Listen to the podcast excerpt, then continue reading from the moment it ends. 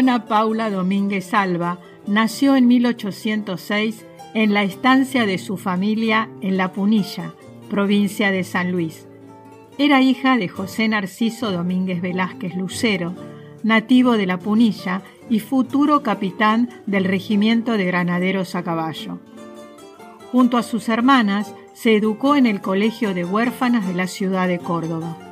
Se casó en primeras nupcias con Javier Rodríguez, enviudando al poco tiempo y unos años más tarde contrajo nuevo matrimonio con Bernardo Bazán, estableciéndose en la ciudad de San Luis.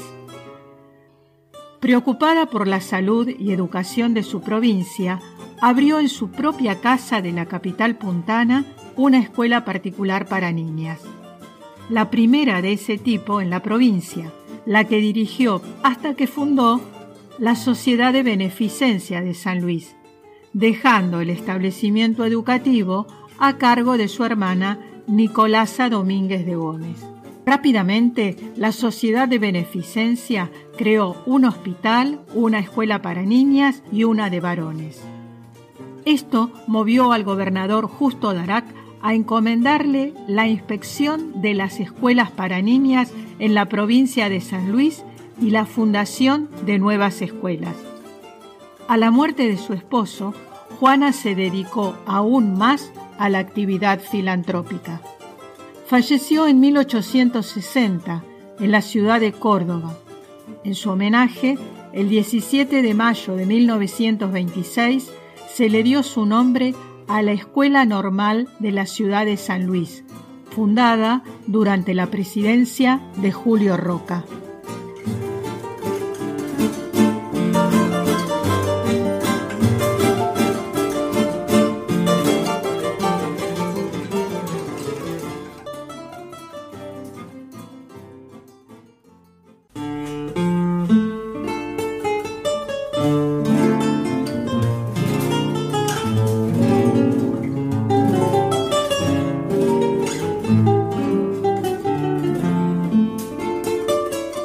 La fría noche del 15 de junio de 1992, en Tilizarao, provincia de San Luis, un niño de 12 años, Federico Morla, decide mantener ardiendo el fuego de la estufa para que cuando llegue su madre la casa esté calefaccionada.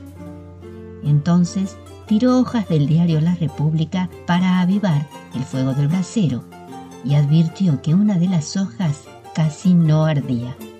En la parte superior del papel, escasamente quemado, podía leerse la fecha, 23 de marzo de 1992. De un lado estaba la sección deportes y en el anverso el horóscopo. Un instinto inexplicable le llevó a retirarlo. En él, una silueta inconfundible se recortaba, mezcla de blanco y negro por acción del fuego. Pero que no quemó las manos de Federico, ni las manchó como solía ocurrir normalmente. Todo parecía irreal. Luego, varias familias concurrieron pronto a observar tan preciado tesoro. Y allí estaba, la imagen de la Virgen. Pasado el primer impacto, Federico y su madre decidieron guardar la imagen entre las hojas de la Biblia, para llevarla luego al padre Marcos Ochoa, sacerdote de Tilizarao ya fallecido, quien pudo ver la imagen. Tras el acontecimiento, el 30 de septiembre de 1995 se inaugura la capilla Nuestra Señora Inmaculada de Tilizarao, con el fin de evocar la milagrosa aparición de la Virgen. Cada 15 de junio, las comunidades católicas de Tilizarao y del Valle de Collara celebran el aniversario de la misteriosa manifestación de la Virgen Nuestra Señora Inmaculada.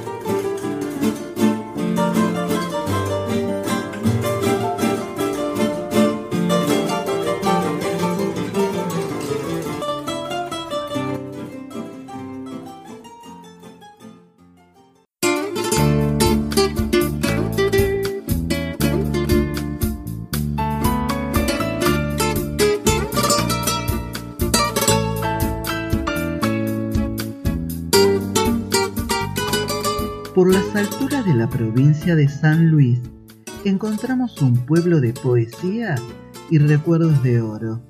testimonio viviente del esplendor minero puntano. Se trata de la Carolina, recostado al pie del Cerro Tomolasta, a una altura de 1600 metros a nivel del mar.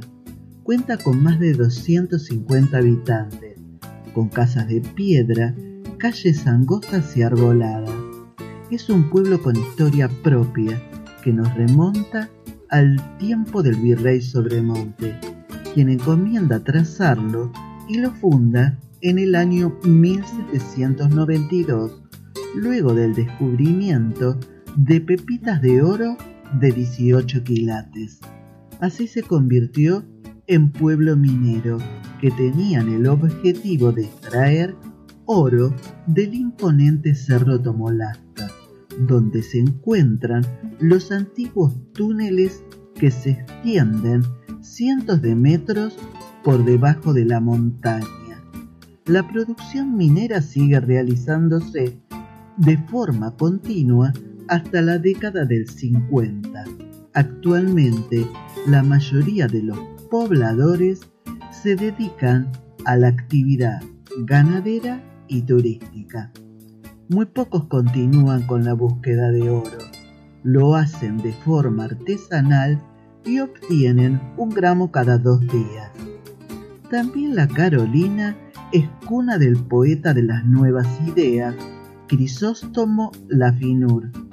Y en honor a este gran poeta, filósofo y maestro argentino, en el año 2007 se inauguró el Museo de la Poesía Manuscrita al pie del Cerro Tomolasta.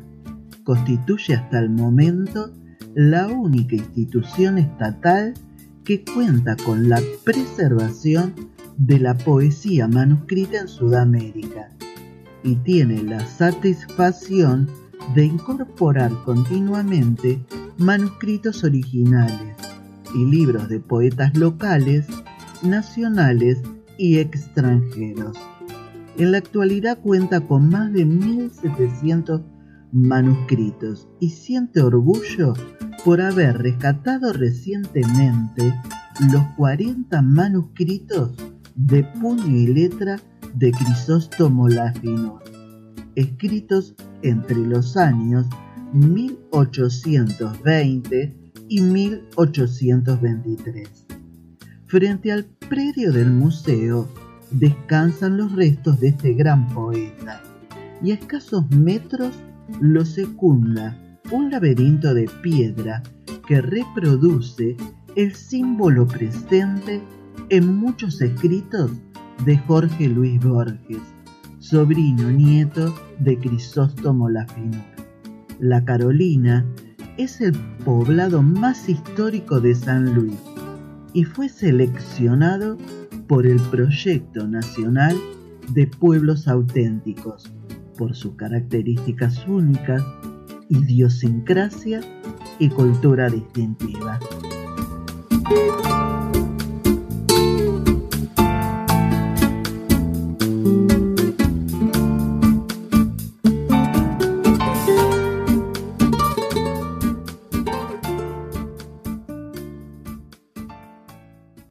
Argentina, un recorrido por sus historias, te espera la próxima semana con un nuevo episodio. Suscríbete.